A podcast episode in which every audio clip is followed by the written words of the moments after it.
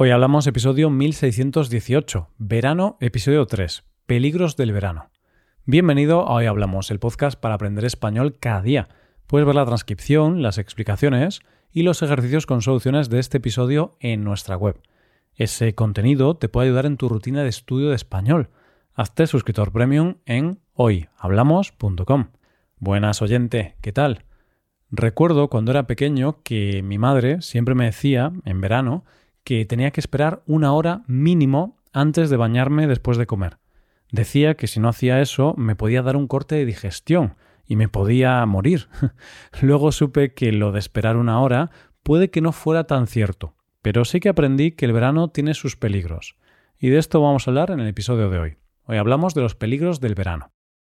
¿Conoces el concepto del yin y el yang, oyente? Seguro que has oído hablar de este concepto del taoísmo.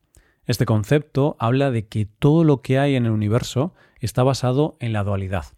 En todas las cosas existen dos fuerzas fundamentales, opuestas y complementarias, pero interconectadas. De esta manera, el yin es el principio femenino, la tierra, la oscuridad, la pasividad y la absorción. El yang es el principio masculino, el cielo, la luz, la actividad y la penetración. Para que lo entendamos de manera sencilla, estas dualidades son, por ejemplo, las de vida y muerte, noche y día, cielo y tierra, salud y enfermedad, o la oscuridad y la luz. ¿Qué tiene que ver esto con el verano, nuestro tema del mes? pues porque en el verano también se vive esta dualidad. El verano es una época maravillosa que casi todo el mundo disfruta, ya que es época de vacaciones y por lo tanto todos estamos un poco más felices. Pero, por otro lado, también es una época que conlleva una serie de peligros, y de esos peligros es de lo que vamos a hablar en el episodio de hoy. Lo primero que tengo que decir es que cuando hablamos de peligros, siempre el tono se vuelve un poco alarmista o preocupante, pero bueno, tampoco tenemos que preocuparnos tanto, son pequeños detalles que tenemos que tener en cuenta. Y de vez en cuando hay que hablar de estos temas para poder prevenir ciertos peligros. Como decimos en español, mejor prevenir que curar. Peligros en verano hay de muchos tipos, pero nosotros vamos a ver dos categorías. Los peligros que nos afectan a los seres humanos de manera directa, los que sentimos y padecemos en nuestro cuerpo, y los que sufrimos porque nos provocan consecuencias directas, pero sufrimos de forma más global, como sociedad o especie, y que afectan al planeta en el que vivimos. Empecemos por los que sufrimos nosotros en nuestras carnes. ¿Te parece? Venga, vamos allá. El verano es sinónimo de calor, y hay un fenómeno atmosférico que suele ocurrir durante esta época, una ola de calor, o varias. ¿Qué es una ola de calor? No hay una definición clara de lo que es, pero se podría decir que una ola de calor es cuando en un lugar hay varios días seguidos de temperaturas anormalmente altas. Vamos, que esto quiere decir que hace mucho calor, ese calor que es casi imposible de soportar. Pero el calor no es solo molesto, el calor también puede ser muy peligroso. Cada año, en verano, hay muertes por golpes de calor, de hecho, el año pasado en nuestro país 355 personas murieron por esta causa. Quizá el número no te parece tan alto, pero compáralo con las 1042 muertes en accidentes de carretera.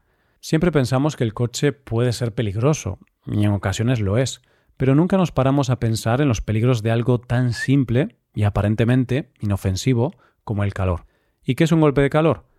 Pues esto se produce cuando el cuerpo adquiere una temperatura alta, por encima de los 40 grados, de manera muy rápida y esta temperatura no se puede bajar. Esto hace que afecte a partes del cuerpo, como el sistema nervioso central, y puede provocar la muerte. Podemos hacer una analogía con un motor de un coche. El motor de tu coche se calienta con el uso y tiene un sistema de refrigeración para mantener una temperatura adecuada. Este sistema funciona perfectamente en casi todas las circunstancias, pero no es infalible, no soporta cualquier temperatura.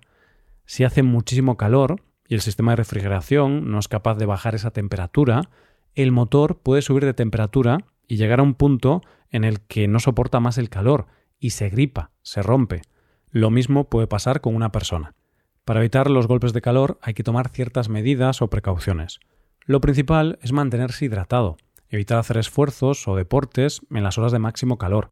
Si hay que salir a la calle, hacerlo por la sombra, protegerse del sol y por supuesto no quedarse dentro de lugares calurosos y sin ventilación durante mucho tiempo, como en un coche.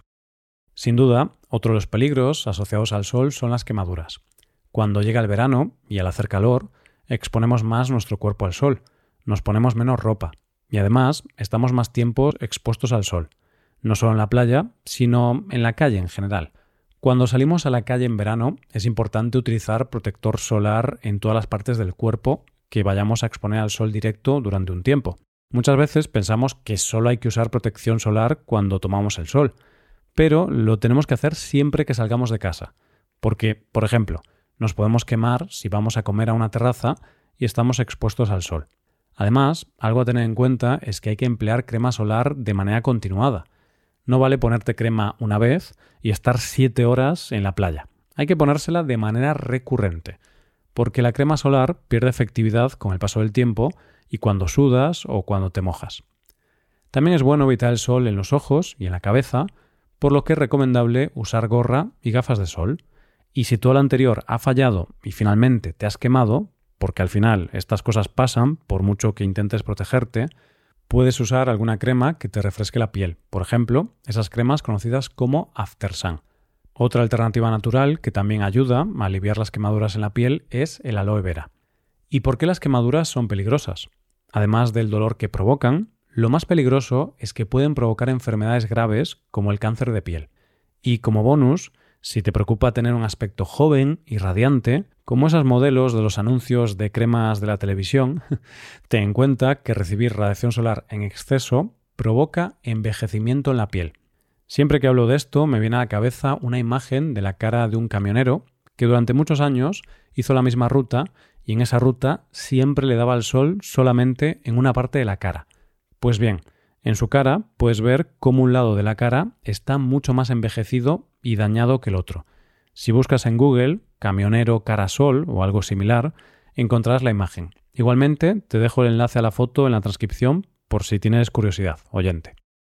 Otro gran problema asociado al verano son las picaduras. Yo no sé tú, pero yo no conozco a una sola persona que no acabe el verano con picaduras por todo el cuerpo. Y es que en verano nos enfrentamos a varios tipos de picaduras. Vamos a evocar una imagen que seguro que todos reconocemos. Estamos durmiendo en verano tranquilamente y de repente empezamos a oír un zumbido cerca de nuestro cuerpo. Lo oímos lejos, pero notamos cómo poco a poco se va acercando y cuando queremos espantar a ese mosquito, ya es tarde, ya nos ha picado. Por suerte, en España las picaduras de mosquitos son inofensivas y lo único que nos provocan es molestia. Sin embargo, tienes que saber que el mosquito es el animal más letal del mundo, es el animal que más muertes provoca en el mundo. Así que, si vives en un país con mosquitos que transmiten ciertas enfermedades, ya sabes lo importante que es protegerse de los mosquitos, usando medidas para evitarlos como lociones o productos antimosquitos y mosquiteras.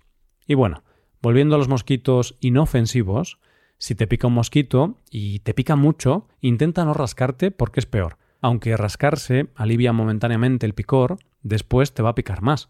La vida es así de contradictoria. Y si quieres aliviar el picor, puedes echarte algún tipo de producto o crema para las picaduras. En España utilizamos mucho una marca que yo creo que se usa en todo el mundo, que se llama Afterbite. Y por cierto, el lema de esta marca es bueno para practicar el subjuntivo en español. Dice así: Te pique lo que te pique, Afterbite. Este episodio ha sido patrocinado por Afterbite, la mejor crema para. es broma, es broma. No nos pagan por decir esto. Solamente me parece gracioso utilizar su eslogan para practicar el subjuntivo. Te pique lo que te pique. El verbo está en subjuntivo, porque es una estructura que dice algo así como da igual lo que te pique. Y esta estructura exige subjuntivo. Y de hecho, también me hace gracia esta marca porque la pronunciamos bastante mal en español. Decimos afterbite y no afterbite.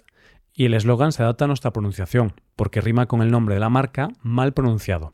Así que, oyente, si te pica algún insecto en España y vas a una farmacia a comprar este producto, no pronuncies afterbite, porque no te van a entender. Haz gala de tu buen español y pronuncia afterbite. Bueno, volviendo al tema del que estábamos hablando, hay que decir que hay otras picaduras muy comunes en el verano que también son dolorosas, las picaduras de las abejas o de las avispas. Y en ciertos casos pueden ser peligrosas, porque recuerdo la historia de mi amigo Neil, que también es estudiante español, por cierto, y al pobre hombre le picó una avispa un día y no sabía que era alérgico, y casi se muere. Por suerte había un equipo médico cerca y pudieron aplicarle una inyección de adrenalina. La verdad es que su historia es graciosa porque esto le pasó con casi 60 años. Me llama la atención que nunca le hubiera picado una avispa antes. Está claro que nunca es tarde para descubrir tus alergias. Y siguiendo con las picaduras, la gran estrella de las picaduras en verano son las medusas. Las medusas se están convirtiendo en las grandes protagonistas de los veranos, ya que como las temperaturas de las aguas cada vez son más altas, estos animales son cada vez más frecuentes. Nunca me ha picado una medusa, por suerte, pero dicen que duele mucho. He leído que nunca debes echar sobre la picadura de la medusa agua dulce, solo agua salada. Es importante también no rascar o frotar donde te ha picado y aplicar frío. Si hay una palabra asociada al verano, aparte del sol, esta es el agua. Pasamos mucho tiempo bañándonos, ya sea en piscinas, playas u otro tipo de aguas como ríos o lagos. El agua es un medio que da paz, que nos ayuda a mantenernos sanos y en forma, y es el mejor alivio contra el calor.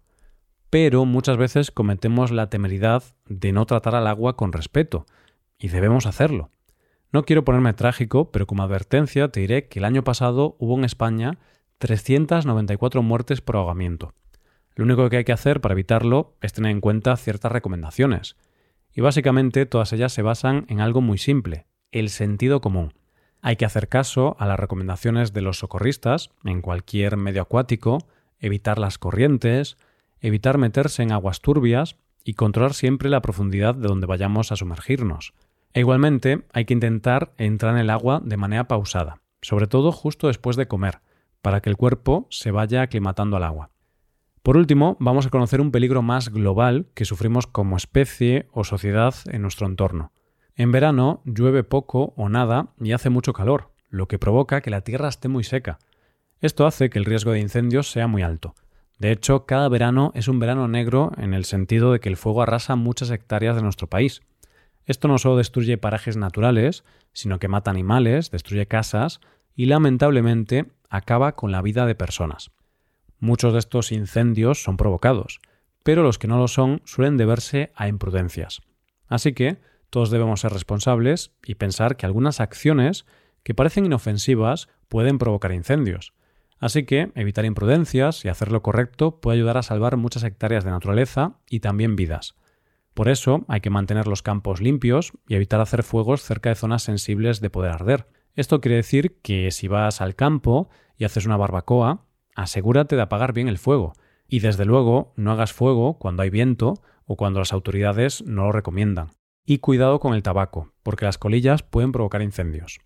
Y ya estamos llegando al final. Este mes estamos viendo unas partes más positivas del verano, pero para poder disfrutar de él, también es bueno conocer su parte más negativa o peligrosa para poder evitarla, porque, oyente, en esta vida todo tiene su parte buena y mala, lo positivo y lo negativo, el yin y el yang.